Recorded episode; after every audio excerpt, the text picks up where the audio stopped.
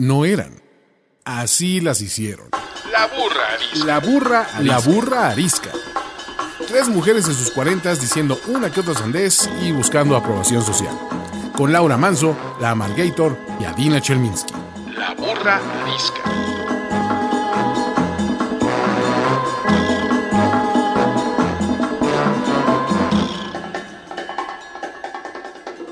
Están? Bienvenidos a un nuevo episodio de La Burra Arisca. Mi nombre es Laura Manso.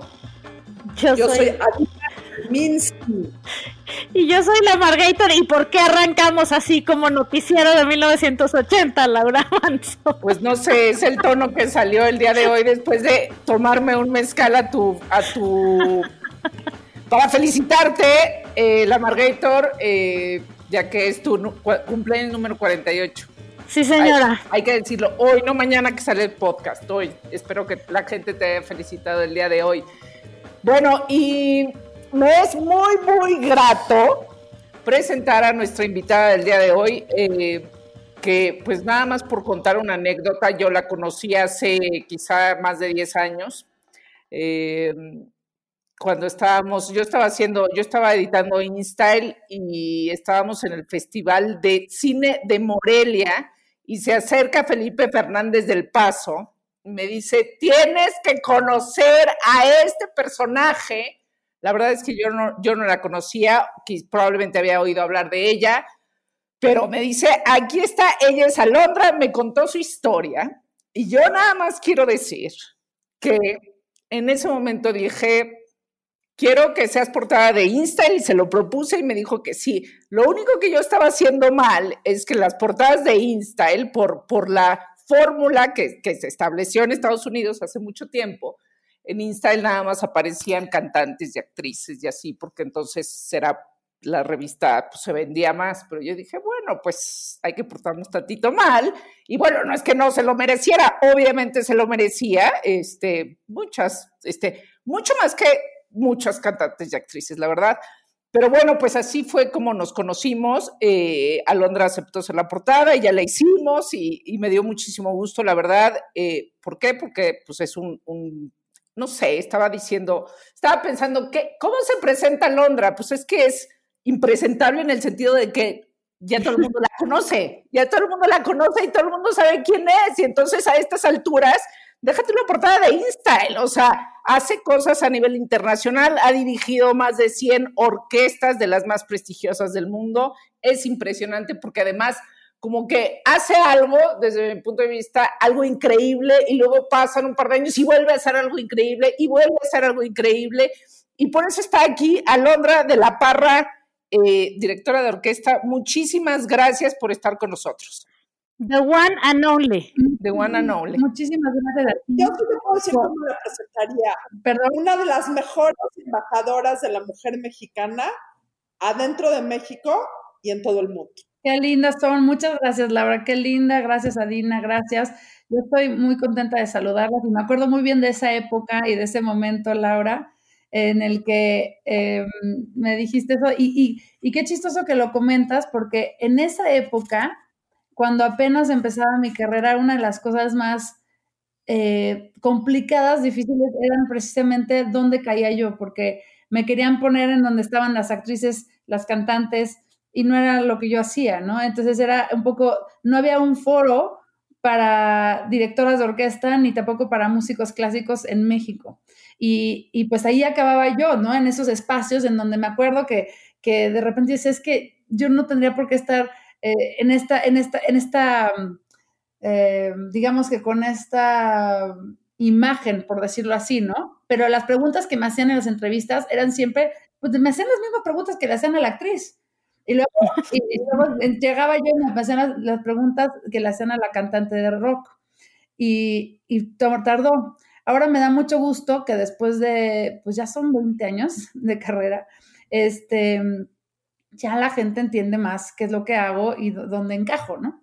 Este, no, la gente entiende perfecto qué es lo que haces. Yo creo que lo has hecho, en sí, me acuerdo como, como esa conversación y lo has hecho muy bien, ¿no? O sea, has hecho cosas muy puntuales, cosas que también rompen las reglas de un director de orquesta, pero que finalmente encontraste un camino y es un camino único y eso, eso de la autenticidad pues no a mucha gente se le da y por eso sobresales. Qué linda, Laura. Gracias, gracias. Un gusto saludarlas, de verdad, ¿eh? Bueno, y para, para empezar, ya sabes que esto se trata de hacernos la pregunta incómoda, la pregunta que quieras hacer mientras estés dispuesta a contestar. Ok, pero entonces, eh, ¿la pregunta me la hacen ustedes o yo? No, tú, tú la haces. Ok. Ahora, este, pues, ¿qué? A ver, pues a todas, ¿no? Pero ustedes como periodistas, eh, ¿en cuál ha sido la entrevista? Y en mi caso sería concierto, pero no les voy a preguntar a ustedes concierto, ¿verdad? Pero que, que se han sentido más vulnerables o en, en qué evento público se han sentido más vulnerables frente a una audiencia. Van. Yo, yo te puedo decir cuál fue, que de cierta manera fue el más vulnerable y de cierta manera el día que me muera quiero que pongan eso en mi tumba. Eh, una vez di una plática en el Banco de la Reserva Federal de Chicago sobre mujeres y dinero, eh, en un foro internacional, que es el Banco de la Reserva Federal. Eh, yo creo que sudé, o sea, me levanté de la silla y estaba empapada de sudor de todo el nervio que tuve. Eh, vulnerable a más no poder, pero uno de mis más grandes éxitos eh, de la vida. Que sé que para todas ustedes eso va a sonar como lo más ñoño del universo, pero para mí fue chido. qué bueno. Yo, no, pues todo el mundo sabe. pero tú no, Alondra, entonces te voy a contar. La primera vez que me que di una conferencia, que tenemos una amiga en común llamada Cici Cancino que llevaba un año dándome lata que cuando iba a dar una conferencia y yo le contestaba sistemáticamente que nunca jamás porque tenía pánico escénico y que de ninguna manera. Pero pues si todo, si conoces bien a Cici como yo, sabes que no me dejó de dar lata, ¿no? Sí, sí, Y entonces me estuvo chingue y chingue, chingue hasta que un día dije, bueno, ya, va, está bien. Y ese día, o sea, sentí que me moría desde los 15 días anteriores, pero ese día en particular, antes de subirme al escenario, cuando la oía ella presentándome, que no tengo idea qué decía, literalmente pensé que se me iba a parar el corazón. O sea, dije, ya, this is it, me voy a morir aquí, no voy a poder ni subir las escaleritas. Y los dos primeros minutos que hablé, no tengo ni idea qué dije. Y ya luego algo pasó que le di el golpe y salió para adelante. Y siempre que me vuelvo a subir a uno, tengo dos, esos dos segundos de, ¿y si me muero aquí? Pero ya no me duran, o sea, ya son dos segundos, ya no son dos semanas como esa vez. sí, pues sí. Ya hasta lo extraño, carajo. ¿Cuándo nos va a volver a pasar eso de quererse morir del susto de un evento? Ya está, sí. tú, Laura? Eh, o sea, aplicado a mí, a, como a, a una entrevista o a una presentación, o sea, yo creo que Todas, porque además como, como la Margator tengo un problema para hablar en público este, que probablemente nunca nadie imagina. Pero justo, bueno, pues voy a agarrarlo de InStyle. Cuando, cuando, cuando Time, o sea, la, historia es que Time, entonces, cuando se hacían revistas y eh, el mundo editorial era otro, pero Time era la editorial más grande del mundo y Time compra Grupo Editorial Expansión y el primer proyecto que traen a México es la revista Insta, que es un, es un, es un gran negocio, facturaba, en Estados Unidos facturaba lo que facturaba entonces este, Televisión Azteca, o sea, una brutalidad, ¿no? Y entonces deciden, bueno, pues vamos a traer Insta a México y vamos a lanzarla y este, yo creo que este, ha sido el lanzamiento más fuerte de la historia o fue el lanzamiento más fuerte de la historia en cuestiones de inversión en la historia de revistas en México. Y entonces, pues me dicen, bueno, pues vas, ¿no? De editora, y ahí voy. Y tenía que hacer una presentación a la CEO de Time. ¿En inglés? en inglés, por supuesto, en inglés, por supuesto. Este, y la CEO de Time, pues había volado el día anterior en su avión privado y iba a llegar a México o sea, decía yo, me voy a morir, me voy a morir, me temblaban las piernas, pero así me ha pasado muchas veces, o sea, entonces esto es como la escena repetida. Pero, pero era una cosa decir, o sea, ¿qué voy a decir yo? O sea, yo creo que yo tenía este 32 años, no sé, o sea, fue una cosa de sentirme me paré y dije, seguramente todo el mundo está viendo que me tiemblan las piernas. Sí, qué horror, ¿qué es eso, verdad? Seguro. O sea, pero aparte, acuérdate de la presentación, porque ya me la sabía perfecto, pero ya no me la sabía con el nervio. Sí, ya sé. Este, pasó el momento, pues ya pasó. Muy este, bien, porque, porque ahí seguiste, ¿no? Bueno, exacto, la pude lanzar, que, ¿no? Pero fue, fue buena experiencia. ¿Y tú, Lola? Alondra? Ah, pues yo, yo me acuerdo que tenía 23 años cuando hice el primer concierto de la Filarmónica de las Américas en Nueva York. Y eso fue, pues, una...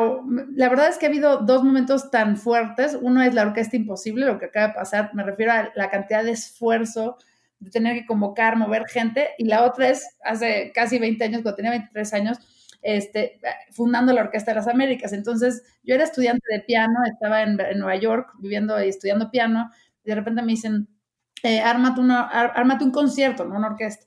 Y entonces, este, me acuerdo que la, la- la- la embajada fue el, consulado, me dicen, un concierto de música mexicana. Para hacerles el cuento corto, empiezo a ver, bueno, aquí está el programa, puras obras mexicanas, podía, ya sabía más o menos a quién tenía que contratar de, de, de mis compañeros músicos del Juilliard y Manhattan School of Music, empiezo a buscar patrocinios, lo encuentro, una locura, que en ese momento pues yo nunca en mi vida había pedido un patrocinio, nunca en mi vida había puesto, hecho, hecho un concierto, y, y todo empieza a caer, no tenía staff, no tenía quien hiciera, el, quien me ayudara, entonces empecé a contratar a mis compañeros de la escuela, ¿no? A, a- los, al que sabía contar era el contador, el que sabía escribir era el, el, el encargado de, de relaciones públicas, este, y así. Este, y todo iba saliendo y ya con- consigo el patrocinio, ahí venían los patrocinadores desde México, eh, para llenar el, teatro pues fue una osadía porque nadie me conocía, ni a mí, ni a la orquesta, ni a los compositores, ni a los solistas, ni a nada.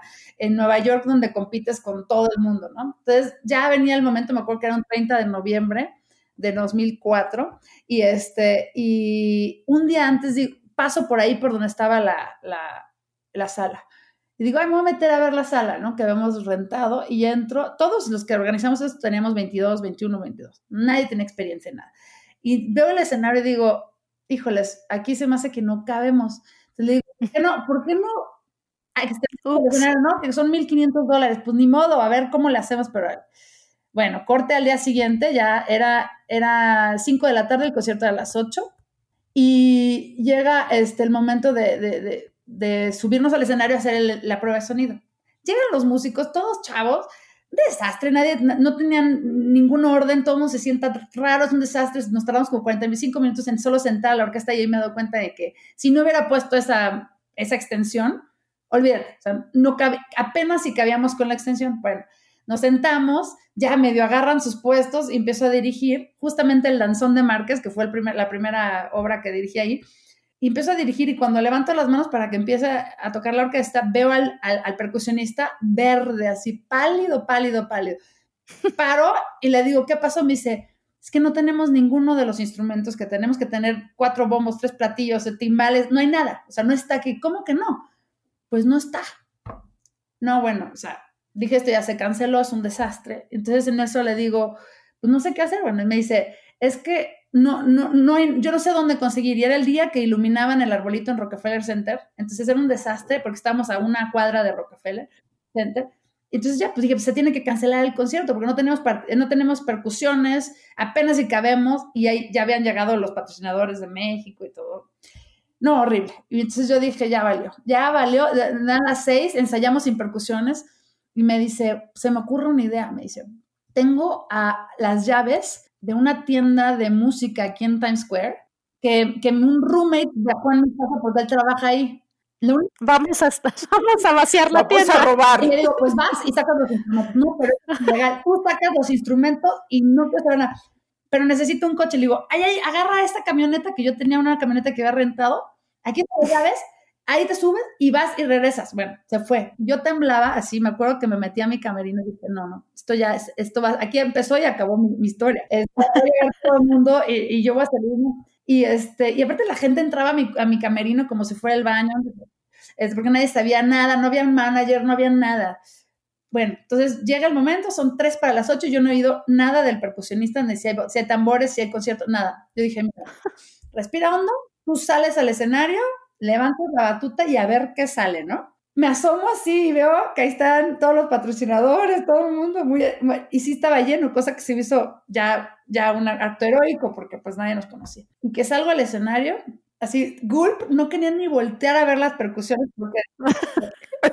no sé que no vayan a estar. Me subo al podio, volteo y veo al percusionista así, con todos los tambores, yo no sé cómo, cómo lo hizo. Y así empieza la Filarmónica de las Américas, y levanto la batuta y empieza a sonar el danzón de Márquez, y la orquesta ordenada, perfecta, parecíamos profesionales de que llevamos años haciendo esto y ahí pasó. Y todo sucedió, pero yo en ese momento sí pensé, aquí quedé. Y quedé enfrente de todo, porque imagínate que empieza y no suena la orquesta, ¿no? Wow. ¿Y, y, por, ¿Y los arrestaron por ir a, abrir la tienda o no? Ya luego cumplí, ya luego cumplí mi, mi, tiempo en la cárcel. Me preocupa estar confesando esto al aire porque no me vayan a venir a arrestar, pero fue hace tantos años que yo espero que no. Bueno, no te preocupes, nos oyen dos personas, no hay problema. Negro, dejamos todos los tambores, cerramos la llave, la, la puerta con la llave y, y ya. Así fue. Lo que es, Qué buena anécdota. Lo que es tener veintitantos y, no, no conocer el miedo. Wow. Oye, Alondra, y bueno, ahora que ya todos sabemos que eres de One and Only y 20 años después, como dices, y seguramente de muchísimos eventos y de tantos logros y de tal, que está increíble y te felicito tanto y qué orgullo ver una mujer, como decía Adina, una mujer, pero además una mujer mexicana, ¿no? Sobresaliendo así. Pero lo más increíble de ti es que y creo que esa es una de las grandes razones por las que queremos platicar contigo hoy, es que no nada más brillas si tienes un éxito tras otro, sino que te acuerdas que hay que devolverle al mundo algo de lo que te da, ¿no? O sea, qué importante dentro del éxito y dentro del gozo y dentro del crecimiento personal, acordarse siempre de regresarle y de agradecer de alguna manera, pues ahora sí que las bendiciones que la vida le da a uno y los y, y compartir los logros de una manera en donde otros puedan compartir y gozar de, pues de lo que sea que necesitemos eh, compartirles, ¿no? Estoy de acuerdo, sí. Y, y, siempre has tenido proyectos así, y creo que la Orquesta Imposible, que la verdad yo pensaba que me ibas a tocar hoy las mañanitas o algo así con la Orquesta Imposible. Está bien. Con los tambores Exacto. robados. Pero bueno, no importa, ya con que estés tú es regalo suficiente. No, ya en serio. La Orquesta Imposible es una cosa fantástica que nos encanta que nos platiques, no nada más por todo el trabajo que representa, porque está cañón y ya nos lo contarás, sino porque por, para qué está hecho. A mí me gustaría que nos dijeras por qué un día, cómo es un día que Alondra de la Parra se despierta y dice, tengo que hacer una cosa para ayudar al Fondo Semillas y para ayudar a Save the Children. Pues mira, yo, yo estaba, yo estaba en, en, Berlín, donde tienes tu casa, y, y, y encerrada, todos los conciertos se cancelan, o sea, toda mi agenda, que aparte las agendas de los músicos clásicos son complejas y se hacen tres años antes. Y es, es una lata porque no puedes hacer nada espontáneamente. Estás atado a una agenda muy meticulosa y de repente todo, ¡pah! ¿no? No tienes nada. Es como un abismo que no conocía y entra una ansiedad de, pero ¿cómo? Si eso es lo que yo hago, ¿cómo no puedo orar? No puedo hacer nada. Y al mismo tiempo enterándome de las noticias en México que ya llevaban mucho tiempo este, escuchando el tema de la violencia en nuestro país, especialmente contra las mujeres, contra los niños. Y, y eso siempre me estaba angustiando. Yo quería de alguna manera hacer algo, pero en ese momento decía, bueno, ¿cómo hago algo si no tengo conciertos? Si no... Y entonces al mismo tiempo pasaban las semanas y yo sentía como, de verdad, te lo digo así sinceramente, una responsabilidad, como, a ver, la gente te conoce, la gente haces algo y lo ve. Eso es una responsabilidad. Ustedes también tienen esa responsabilidad. Eres, no puedes estar aquí, este, nada más haciendo, este, haciéndole de cositas, que me pasé, me la pasé de cositas con mis hijos pues, toda la cuarentena y es importante y lo tienes que hacer, pero sí sentía como, tengo que hacer algo, tengo que hacer, y ahí empecé a pensar, bueno, ¿qué es lo que sí hay? ¿No? Todo lo que no hay me quedaba claro, no hay conciertos, no hay, no podemos viajar, no podemos abrazarnos, pero ¿qué sí hay? Tiempo, que yo nunca tengo, tiempo, y lo que tienen todos mis colegas, tiempo, y sensibilidad, porque esta situación de sentirnos tan vulnerables y sentirnos, pues sí, en una situación que nunca habíamos sentido, todos los compañeros que están en la Orquesta Imposible también tenían su calendario lleno y de repente cero y así su ingreso cero. Eh, cuando más vulnerables estamos es cuando también más nos podemos poner a pensar en los que están mucho más vulnerables que, que nosotros. Entonces, de ahí sale y empiezo a, a, ver cómo podemos darle la vuelta a la distancia Y también vi muchas cosas que salieron de, que salían, ¿no? De como conciertos desde casa y, cosas hechas mm, caseramente. Y dice, hijo, yo eso no quiero hacerlo porque me gusta mucho hacer la calidad, es lo que siempre aspiro, el estar en un escenario donde la acústica perfecta, la luz se controla, eh, todo se controla para hacer un espectáculo de alta calidad. No quiero traerlos a mi cocina y que vean este eh, cómo lavo y plancho, o sea, eso no sé, no quería, no quería algo así y pensé mucho cómo y de ahí surge la, la orquesta imposible. ¿Sí lavas y planchas, Alondra? Claro. ¿Y qué música pones mientras lavas y planchas? ¿Sabes qué? Lavo, lavo, pero la verdad es que no plancho tanto. Plancho es, un gran lujo, pero de repente... Planchar es dificilísimo. No, sí lo sé hacer, pero no tengo tiempo. Entonces, de repente, si me plancho una camisa en Berlín, me la pongo y trato de no arrugarla y la vuelvo a colgar para volverlo a usar después. Porque sí, pues es una, es una realidad muy distinta, ¿no? En, en Berlín no, hay quien te ayude, ni quien te planche, ni mucho menos. ¿no? Este... Ahora, para quien no sabe qué es la Orquesta Imposible, es una verdadera obra de arte en donde hay una orquesta con una bailarina. Eh, una bailarina, no más una bailarina. Yo, la bailarina. La bailarina. Eh, la bailarina. Eh, tocando todos el danzón a sana distancia, pero con una calidad y una fluidez y una visualmente, mira, algo que te voy a dar, de todos los conciertos en casa que hemos visto durante la pandemia, la parte acústica es muy linda, es muy padre oírlos, pero la parte visual como que es eh, casera, como lo dices tú. Esto es un espectáculo visual eh, de edición, de lugares, de ropa, de, de todo, de ondita de los músicos, que lo tengo que decir.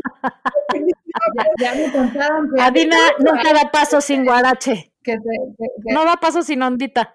Pone nerviosa. Eh, y aparte, ¿sabes qué siento? A diferencia de cuando ves una orquesta eh, se pierden todos los instrumentos, que aquí cada instrumento porque primero ves a los violines y ves a los chelos y, y que, ves al favor. Increíble, increíble. Oye, Alondra, y dijiste, bueno, justo aquel momento, ¿no? De Nueva York, ¿no? Hace muchos años, viviste un, un, asunto similar ahora, ¿no? Pero un asunto similar, me imagino, bueno, pero, pero distinto porque se hizo, se hizo a distancia. Pero cuéntanos, cuéntanos ese estrés. Sí, con este proyecto. parecido entre la Orquesta Imposible y la Filarmónica de las Américas es que tuve que utilizar absolutamente todos mis recursos, desde mi, desde mi cabeza, mi oído, eh, mis amistades, mis contactos, mis habilidades de productora, de inventarme cosas, hacer cosas que no sé. Mucho me pasaba eso cuando hacía la Orquesta Filarmónica de las Américas, como estaba pues tan joven y en, en, una situación en la que no teníamos un staff grande ni nada, yo tenía que hacerle de muchas cosas y usar, traer muchas cachuchas. Eh, lo mismo me pasó aquí y había que de verdad usar todo, todos mis recursos posibles em, como músico, como, como persona para que saliera. Y eso fue muy parecido. También el hecho de que tuve que recaudar fondos y no había recaudado fondos desde la Orquesta Filarmónica de las Américas, que tenía que recaudar todos los años mucho dinero para poder levantar la orquesta y que estuviera, tuviera conciertos. Eh, eso llevo 10 años por lo menos sin hacerlo y volví a hacerlo para este proyecto, el, a llamarle a patrocinadores y decirles, vamos a hacer esto este, y demás. Y es más fácil hacerlo 10 años después que ya eres Alondra de la Parra que hace 10 años que, o 20 que eras Alondrita de la Parra. O sigue siendo la misma Monserga. No, la verdad sí, sí fue, fue mucho más fácil que entonces, pero entonces tenía una cosa que es la energía que tienes en esa época de tu vida en la que no tienes ningún eh, miedo, ningún, nada, todo crees que es posible, todo es posible. Y ahora ya como que pues te va golpeando la vida y empiezas a decir, ah, eso ya no va a pasar. Y la verdad es que sí, sí puede pasar. Em, entonces, pros y contras, ¿no? De, la, de lo que uno aprende con el tiempo. Pero, mm, pero fue, ha sido también un, proyecto, la Orquesta Imposible, de mucha, mucha generosidad. Me conmovió mucho ver 30 artistas, desde Elisa Carrillo, nuestra bailarina maravillosa, Christopher Wilden, el gran coreógrafo, el maestro Arturo Márquez, genial, este, cómo fue, dio, se dio todos los derechos de su obra para esto, me ayudó a hacer eh, muchas partes como arreglos de la obra.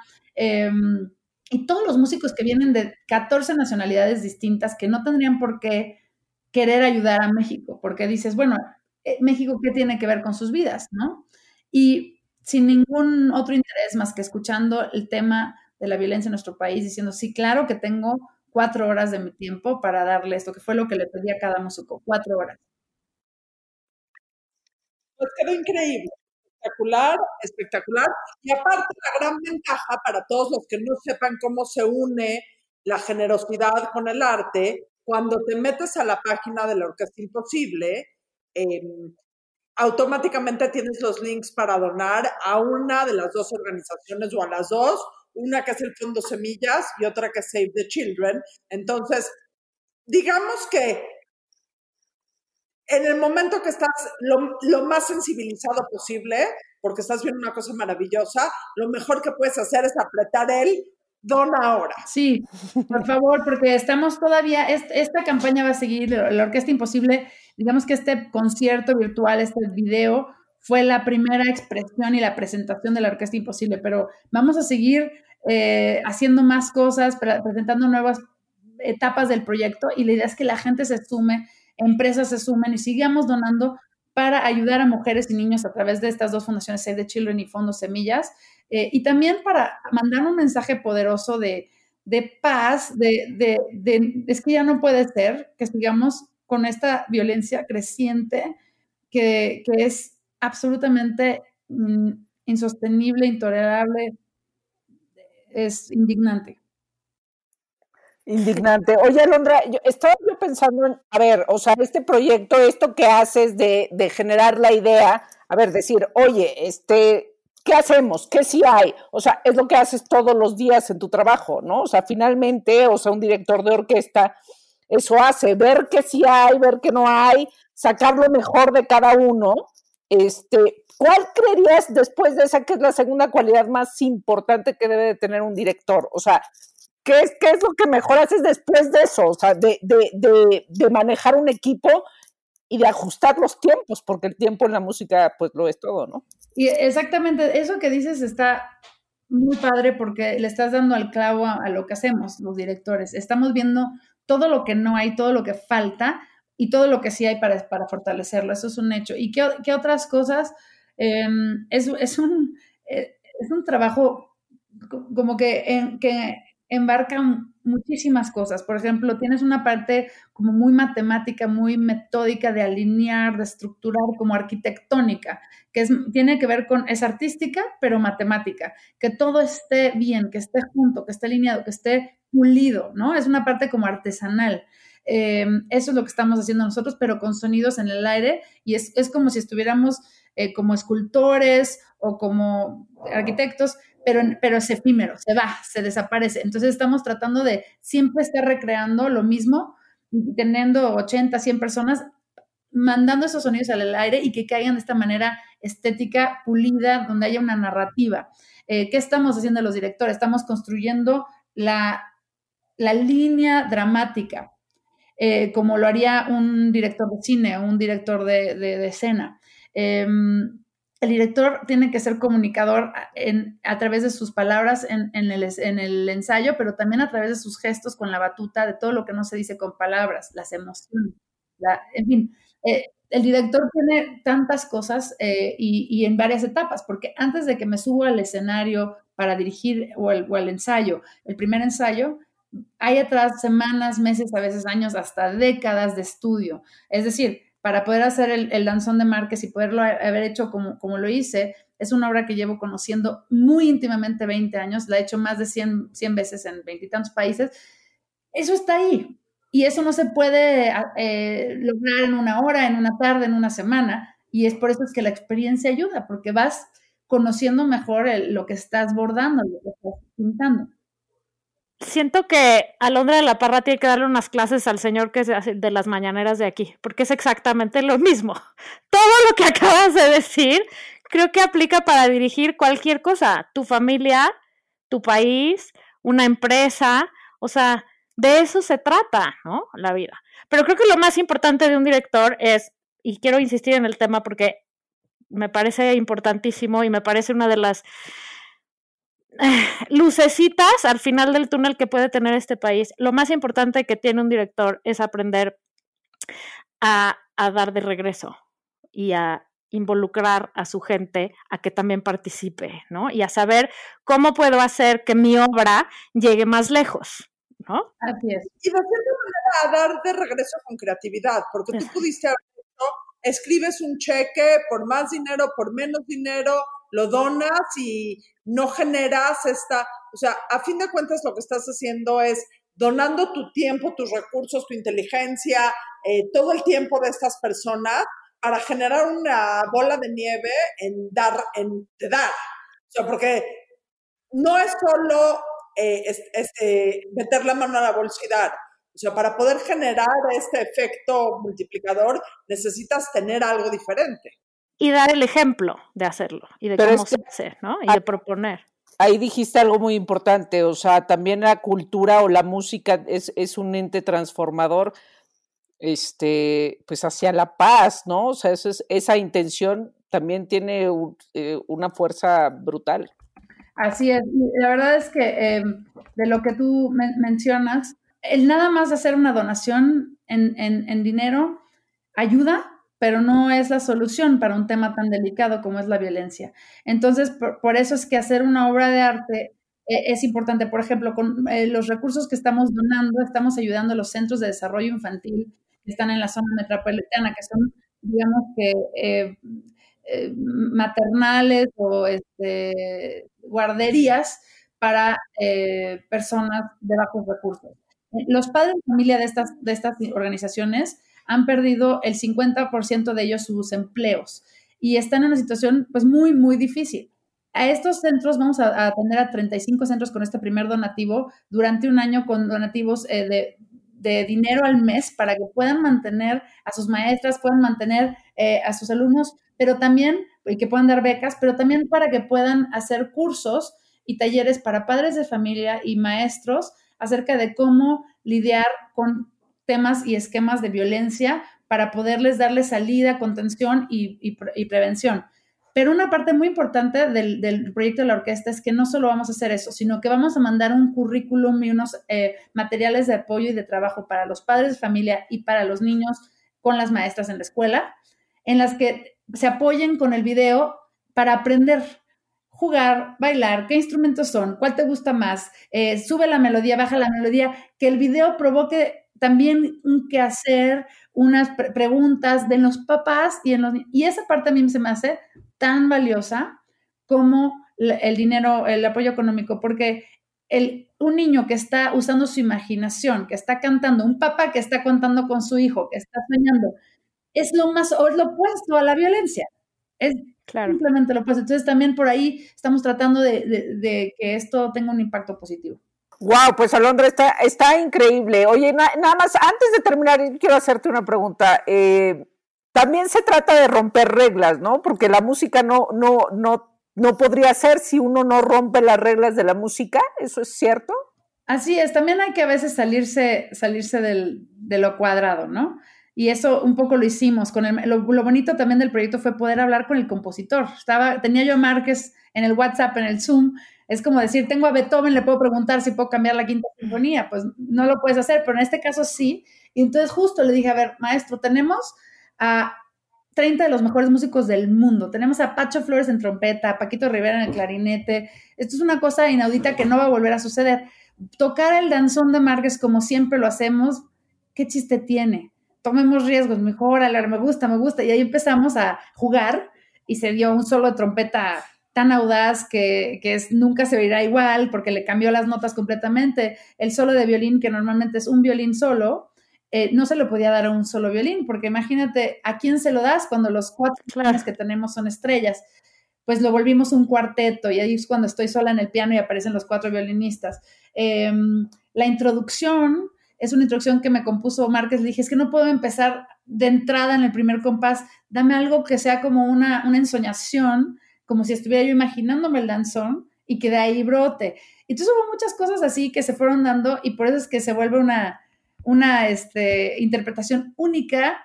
Que, que bueno tener, qué bueno que Márquez vive y que Márquez nos pudo decir, sí te la pruebo, está padre, porque si no, nos hubieran comido vivos. Pero, claro, pero que, sí, pero también es parte, ha sido parte de la historia, o sea, es como luego pasan los años y hubieran dicho, no, wow, Alondra lo que hizo con Márquez, aunque ya hubiera estado. Si pero hubiera hecho eso a, Beethoven o a Brahms o a, o sea, ya sé, luego, son muy puristas. Pero de todas maneras la gente siempre se va a quejar, entonces al final hay que mandarlos a chingar a su madre y hacer lo que uno quiere hacer. Yo creo que quedó increíble que es puritita tú eres puritita inspiración en muchísimos sentidos. Y creo que lo más increíble es en esto de dar, es que uno no da para, o sea, sí está increíble y sí estos niños van a estar súper beneficiados y sí, o sea, dar se replica en muchas maneras, pero el principal beneficiado de dar siempre es uno mismo, ¿no? O sea, el crecimiento que da, la satisfacción que da, el, o sea, porque no importa cómo estés tú, si ayudaste a estar a alguien mejor, tú estás mejor automáticamente. Entonces, gracias por darnos esta oportunidad de dar también de esta manera. El que, el que da, gana, es un hecho. Y, de hecho, estos músicos así son. Y el acto de estar en una orquesta es precisamente eso. Por eso yo siempre insisto que los niños tienen que tener acceso a estar en orquestas, no para que se vuelvan músicos profesionales necesariamente, sino porque el participar en una orquesta, así sea un ensayo o que puedas estar toda tu vida en orquesta, es un acto generoso porque en el momento en el que te vuelves parte del grupo, tienes que soltar una parte de ti y la tienes que poner ahí al grupo. Y eh, también el líder, el líder está haciendo, está dando y está recibiendo y está soltando y está imponiendo y está dejando. Es, es un estilo de la floja y, por eso me encantaría que esto sea un, modelo que la gente pueda sentir y lo pueda aplicar a sus vidas en, muchas otras cosas, ¿no? Y aparte no menospreciemos. Los nueve minutos que dura la Orquesta Imposible son un verdadero gozo a los sentidos que también buena falta nos hacen en estos momentos de la vida. O sea, yo me puse los audífonos y mira que me cuesta en estos momentos muchísimo trabajo con conectarme, eh, hoy fue lo mejor que hice el día de hoy, fuera de estar aquí grabando con ustedes. Eh, Gracias. Es un absoluto y total gozo visual y auditivo y la sonrisa con la que, o sea, yo sé que la sonrisa con la que están todos los músicos en escena, eh, que es algo que en una orquesta no ves, los ves a mil metros de distancia y a lo mejor también sonríen en una orquesta, pero el verdadero gozo que tienen ellos de estar tocando y de estar participando en este proyecto, eh, o sea, tan genuino, te lo transmiten absolutamente. Y sí te digo, para mí fue un gozo absoluto eh, el haberlos oído. Es, muy cierto lo que dices y también es el momento, porque todos estos músicos tienen siempre muchos conciertos, mucha, eh, muchas notas, muchos, muchas audiencias, o sea, tienen una, son, son realmente músicos de lo mejor, entonces tienen un privilegio de siempre tener, estar en demanda y tocando. Pero este video los agarra después de dos meses de nada, ¿no? Que nunca lo habían sentido. De, los agarra en un momento de miedo, de decir, ¿qué está pasando? ¿Por qué no tengo conciertos? No tengo ingresos. Era la estrella, o soy, o seré. Sacaba la música clásica, sacaban los conciertos. Es un momento muy vulnerable, entonces también eso se refiere. Y están solos y su alma cada uno. Entonces, yo creo que eso también fue un ingrediente muy importante, de, circunstancial, de que estábamos todos solos, tratan, añorando el estar juntos y no como cuando estamos con muchos conciertos que a veces dices, bueno, lo valoras, pero no como en ese momento. Yo creo que había una, hay una valoración ahorita que si a ti me dices, tienes un concierto mañana, te pagamos 30 pesos, sí, no me importa. O sea, lo importante es tener esa, estamos sedientos de eso y nos estamos dando cuenta de lo, sortudos que somos de poder hacer lo que hacemos. Y eso se ve. Oye, Alondra, cuando, cuando esta pesadilla del infierno pase y vuelvan a ver conciertos y juntes a la orquesta imposible en vivo y a todo color, nos apartas tres sillas, hay donde sea, mana. Claro. Nos ponemos donde sea así de ladito, pero nos apartas, yo quisiera ir. fíjate que ya ojalá que un día suceda eso. Cómo, cómo lograr eso, que nos juntemos. Es muy importante lograr eso y, venir a México a, hacerlo. Entonces estoy, estoy en eso. Pues bravo, Alondra, qué gran cosa. Felicidades. Ha recibido, este, vaya, mucho se ha comentado la Orquesta Imposible, eh, pero bueno, pues evidentemente, pues aquí también. Y eh, gracias por estar aquí y, y, felicidades por ese gran proyecto, esa gran idea y bien orquestada, ¿no? Muchas este, gracias, literal. Pero nadie se puede ir de aquí, tienes que saber, sin contestarle a Dina la última pregunta. Ok, qué miedo. Íbamos muy bien. Con ese... para, para ti, ¿quién tiene ondita? ¿Quién tiene ondita? En el mundo mundial, ¿quién tiene ondita? En el mundo mundial, ¿qué tiene ondita? Bueno, pero es que, ¿qué es ondita? O sea, que me parezca que... Exacto, eso, eso es la ondita. Ah, ah, pues fíjate, mi, mi, mi, mi, mi, este, mi placer culpable es que he estado viendo una serie que se llama Suits, que, que aparte no sé por qué la veo tanto, porque es de puros abogados y se la pasan todo el tiempo hablando de, de deals de abogados. Y digo, ¿por qué me interesa tanto esto? me hace que lo que más me interesa es el, es el, el personaje principal que se llama, que creo que se, se llama Gabriel Macht, el actor. Harry. Ese no tiene ondita, tiene hondísima. Hondísima, estoy de acuerdo. Sí, sí, sí, Me pone muy nerviosa ese, ese personaje. Eso es la ondita. Eso, Eso es la O sea, cuando hacen cuatro temporadas y son puros deals de, de, de abogados, ¿por qué estoy viendo esto? ah, ok, es que tiene ondita. Por la ondita.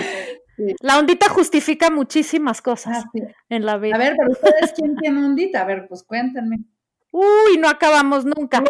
Hay programas enteros diciendo listas de hombres y mujeres con ondita.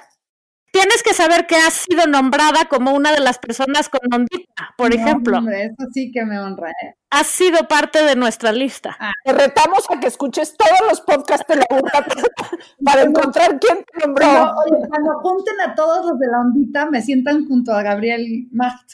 Ok. ya sé, vamos a hacer nosotros la ondita imposible. La ondita imposible. Oye, muchas gracias por estar aquí a ustedes, y, que juntes muchos, muchos pesos más, que sé que llevas como, sí, llevan como 7 millones de pesos, Yo creo que ya que sean muchísimos ¿eh? más. Porque salimos con 7 millones, pero la gente ha donado y ya vamos cerca de un millón de pesos y, y también muchas de las donaciones están siendo recurrentes. Les agradezco a todos los que han donado, que sigan donando a través de la página www.orquestaimposible.com y que sigan compartiendo y viendo el video porque las vistas de YouTube también se monetizan y van a convertirse en un donativo. Wow, Gran pues cosa. las tres personas que nos oyen, por favor vayan y pongan su, sus tres granitos de arena. Qué buena onda, gracias. Pues muchísimas gracias y nos escuchamos la próxima, señores. Gracias. Bye. Muchas- Muchas gracias, qué divertido. Esto fue La Burra Arisca. La burra arisca. La burra arisca. arisca. Tres mujeres en sus cuarentas diciendo una que otra sandez y buscando aprobación social. Con Laura Manso, La Amargator y Adina Chelminsky. Una producción de Antonio Sempere para finísimos.com. La burra arisca.